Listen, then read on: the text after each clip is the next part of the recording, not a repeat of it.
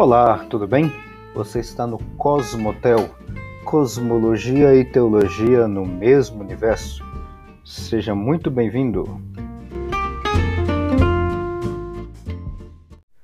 Olá, tudo bem? Meu nome é Alexandre e nós estamos hoje aqui para falar sobre, aliás, continuar falando ainda sobre Adão e Eva, a criação do homem e tudo mais.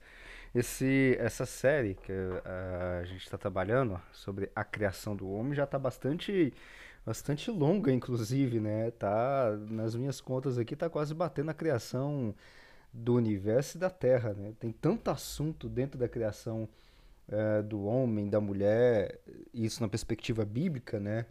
Que, bom, parece que quase não tem fim, mas tem, tá? Tem. Se você acompanhou até aqui, você, a gente trabalhou, apenas um, um, brevíssimo resumo, a gente trabalhou basicamente o texto de Gênesis capítulo 2, tá? Então eu fui praticamente verso a verso do capítulo 2. Claro que eu não falei apenas e exclusivamente da criação do homem, mas também a gente falou bastante sobre o Jardim do Éden, uh, sobre a questão do templo, de um espaço sagrado, da interação entre Deus e o homem, a questão ou a, as funções do homem e da mulher numa perspectiva sacerdotal, que é o que o texto, ao que tudo indica, é, aponta para uma função do tipo mais sacerdotal, né? E se você está acompanhando desde o início, você sabe perfeitamente que a tese que, eu estou trabalhando aqui é justamente a ideia de que Adão e Eva não, é, não foram os primeiros seres humanos a existir biologicamente falando, né? Tanto que nem faz sentido essa expressão. E agora mais ao final, nos últimos, é, nos últimos quatro episódios, né, eu fiz um pequeno apêndice e ainda estou dentro desse desse apêndice, né, fazendo é, acréscimos ou novas, deixando novos anexos, né, falando sobre teoria da evolução, que é o que a gente comentou nos últimos quatro episódios, tá? Então lá eu falei sobre a questão dos conceitos de evolução, exemplo, o que é especiação, as lendas, né, aquilo que a gente acha que é evolução, mas não é evolução. A gente trabalhou um pouquinho disso, não tem nada disso no texto bíblico, tá? Absolutamente nada. A Bíblia não fala sobre teoria de evolução, sobre evolução das espécies, sobre origem da vida, origem do homem, biologicamente falando, não fala absolutamente nada disso, tá? Então eu só fiz apenas um acréscimo para poder enriquecer um pouco mais o seu conhecimento, deixei alguns é, até alguns materiais. Eu estou procurando sempre deixar materiais em português, então todos aqueles materiais que eu deixo na descrição aqui da aqui no Instagram e no, e no, e no episódio são todos em português, tá? Então, de fácil leitura, inclusive. Só que hoje, é, especificamente de hoje em diante, né, é, talvez mais uns três, quatro ou mais episódios, a depender aqui da, do nosso desenvolvimento, eu quero falar justamente dentro desse, desse apêndice ainda sobre modelos, no plural, de Adão e Eva. Porque se você está acompanhando o raciocínio que eu estou trabalhando aqui, eu estou dizendo, e aí pelos todos os outros episódios que a gente já trabalhou, que Adão e Eva não foram os primeiras, as primeiras pessoas biologicamente falando, né? Ou seja, toda a raça humana não é descendente biológico de Adão e Eva. Ok, não é. Tá, estou entendendo o raciocínio. A Bíblia, então, tem aquele caminho que fala sobre a questão da função mais sacerdotal e tudo mais. Ok, entendi até aí. Mas, ao longo da história, e aqui eu, eu, eu quero dizer a história da igreja, que está intimamente ligado com a história da teologia, tá? teologia cristã, nós estamos num contexto cristão. Nós somos crentes, nós somos cristãos. É dentro desse contexto que eu estou trabalhando, tá? Dentro da história da igreja, dentro da história da teologia, ah, tem algumas interpretações diferentes e distintas, inclusive, por exemplo, dessa que eu coloquei, é, que eu vim trabalhando nesse, nesse, nessa série, que ah, de diversas pessoas em diversas denominações pensam completamente diferente. Tem alguns, por exemplo, que vão interpretar Adão e Eva como literais, é, todo mundo descende de Adão e Eva de forma biológica. É, tem um monte de problema. Mas isso é um modelo que você pode trabalhar. É aquele negócio que eu, que eu sempre falo. Você é livre para pensar e, e, defender o que você quiser de ideia. Claro que as consequências disso sempre virão, as questões, as perguntas também virão. Então você também tem que arcar com essas consequências e essas perguntas, tá? É, todo mundo pode defender o que quiser dentro dessas interpretações, mas tem perguntas complicadas, né? Então a gente também tem que levar isso em conta. Então, uh, tem pessoas que interpretam Adão e Eva como literal, primeiro casal biológico, né? Tem outros que não, que defendem que Adão e Eva nunca existiram, inclusive, tá? E como é que fica isso? Como é que faz isso? Então, a partir de hoje eu vou trazer esses episódios é, falando sobre esses modelos de Adão e Eva. Então são vários modelos que modelos interpretativos, né? ou seja, como é que eu vejo Adão e Eva dentro do contexto bíblico e principalmente a interação desse modelo dentro de todo o texto bíblico. Detalhe, o que, que eu quero dizer com modelo? Como assim modelo? Tá? Modelo, aqui dentro desse contexto que eu estou trabalhando, é igual a gente trabalha com um modelo ou teoria no sentido científico da expressão. Científico aqui, ah, que eu estou colocando, é no sentido de você ter uma argumentação sobre um determinado é, argumentação ou narrativa, né, sobre um determinado texto, no caso aqui de Gênesis capítulo 2, por exemplo, e aí você constrói todo um modelo, uma teoria e que tem respostas a questões por exemplo, do pecado, Paulo citando, Jesus citando e por ali vai. Então, e a ciência que fala sobre evolução, como é que você amarra isso, isso aquilo. Então é isso, tá? O modelo é essa argumentação que é conectada com essas questões. É isso que eu, quero, que eu estou me referindo como modelo. Então, quando eu falar, por exemplo, o modelo A, modelo A diz isso, isso, isso e aquilo. Ok. Dentro do modelo A, como é que fica a interação de Adão e Eva com os outros seres humanos? Com a teoria da evolução, com o pecado, com a queda, com uh, o jardim do Éden, com a citação de Jesus e tudo mais. Aí, isso é do modelo A. O modelo B, ele é assim, assim, assim, e a interação dele é dessa forma. O modelo C e por ali vai. Tá? Então é isso que eu estou me referindo a modelos de interação, é, é, modelos de Adão e Eva. Tá? E basicamente, eu estou utilizando, na, na descrição do episódio vai ter vai ter detalhado, eu estou utilizando o livro Criação ou Evolução? Precisamos escolher?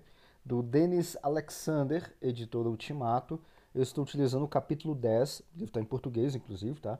O, o capítulo 10, uh, ah, mais ou menos na página 242, que é onde começa esses modelos é, de Adão e Eva, um, é, modelos de criação do homem e tudo mais, tá? Então, caso você adquira esse livro, ou você já leu, ou você tem em casa e não leu ainda, eu estou me baseando justamente nesse material, tá? Então, depois você pode pegar, dar uma conferida, dar uma olhada em mais detalhes. Então, uh, ah, para começar, então, eu vou falar hoje especificamente do modelo que nós chamamos modelo A.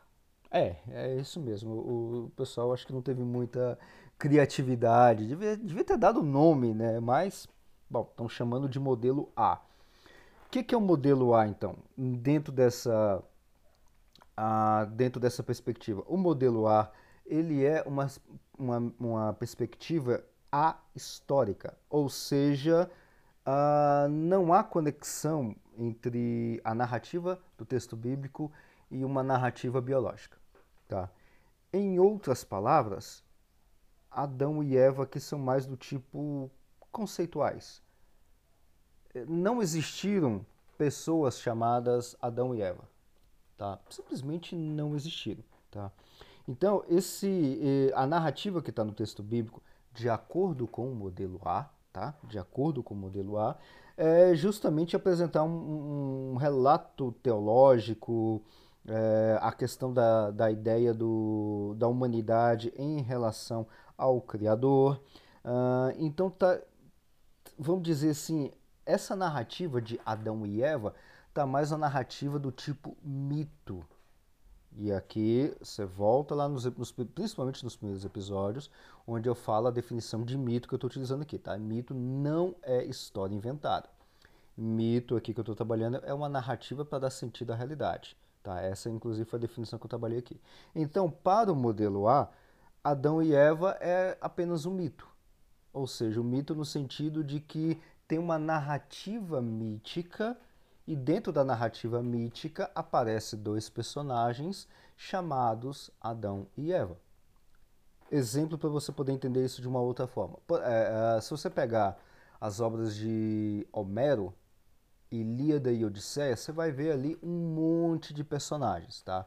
Odisseu, você vai ver a uh, Helena, você vai ver vários deuses com nomes próprios, Zeus, Poseidon, você vai ver heróis ali no, no meio dessa história toda, tá? Então, a narrativa que Homero fez é uma narrativa mítica. Aquelas pessoas, os seres humanos, e que, que, que ele cita, por exemplo, o Odisseu, Helena, né? tirando a parte do, dos deuses gregos, né? apenas com os, os nomes das pessoas, Paris, Uh, todas essas pessoas são pessoas míticas. Como assim míticas? Míticas no sentido de que aquela narrativa que Homero fez é uma narrativa mítica com o nome de pessoas. Se essas pessoas existiram ou não, se existiu Troia ou não, se existiu uma guerra entre os gregos e os troianos, Homero não está nem aí quando ele escreve os livros Ilíada e Odisseia não é o objetivo de Homero fazer uma narrativa histórica, e sim uma narrativa mítica. E aí, no caso de Homero, Homero fez isso, inclusive em formato poético. Se você pegar os livros originais, vamos dizer assim, de Ilíada e Odisseia, você vai ver que são livros em formato de poemas. Tá? Inclusive tem em português isso. Eu vou, eu vou até deixar, uh, tá em domínio público, inclusive, tá? Eu vou deixar um link caso você queira ler, até é, ver isso, de Lida e Odisseia, até para você ver como é que isso foi escrito. Tá? Então vai estar tá aqui na descrição em português. É claro que você tem outros livros que fizeram sobre a Guerra de Troia e tudo mais, escrito em prosa, ou seja, em história. Mas isso são adaptações. Originalmente, Ilíada e Odisseia é uma narrativa mítica e uma narrativa poética em formato de poema. Para o modelo A, a narrativa de Adão e Eva é a mesma coisa, é uma narrativa mitopoética, porque o texto de Gênesis, onde tem a narrativa de Adão e Eva, é escrito em formato de poema. E vamos dizer assim, originalmente foi escrito em formato de poema mesmo, só que é poema hebraico, tá? bem, diferente, bem diferente da divisão poética de Ilíada e, e, e Odisseia em versos e tudo mais. Tá? E as pessoas que têm o nome de Adão e Eva são pessoas míticas. Se existiram ou não, o escritor original não estava nem aí preocupado de escrever uma história sobre Adão e Eva. Mas eles são míticos, tá? Ou seja, a sua origem é mítica. Então, essa é a ideia do texto de Adão e Eva, tá? Como é um texto inspirado por Deus, que tem uma narrativa mítica, de acordo com o modelo A. Ah, então, o propósito de Deus ali é justamente fazer uma narrativa com uma perspectiva teológica de interação entre o Criador, entre Deus, e o homem. Como é que se dá esse tipo de interação? Qual que é o, o pano de fundo, vamos dizer assim, teológico? Essa é a ideia do texto de Gênesis e a narrativa mítica de Adão e Eva de acordo com o modelo A. Tá? Então, por isso que não faz sentido você pegar é, historicidade e tudo mais de Adão e Eva de acordo com o modelo A. Tá certo? Bom, eu vou ficando por aqui, eu vou fazer pequenas divisões pra, até para facilitar como é que você vai entendendo cada um desses modelos, tá? Então a gente conclui hoje nesse episódio o modelo A, que é um modelo A histórico, ou seja, uma visão A histórica ou uma visão mítica, puramente mítica, de Adão e Eva. Próximo episódio a gente vai trabalhar com o modelo B, exatamente. Até mais. Muito obrigado por acompanhar até aqui e te aguardo no próximo episódio. Até a próxima!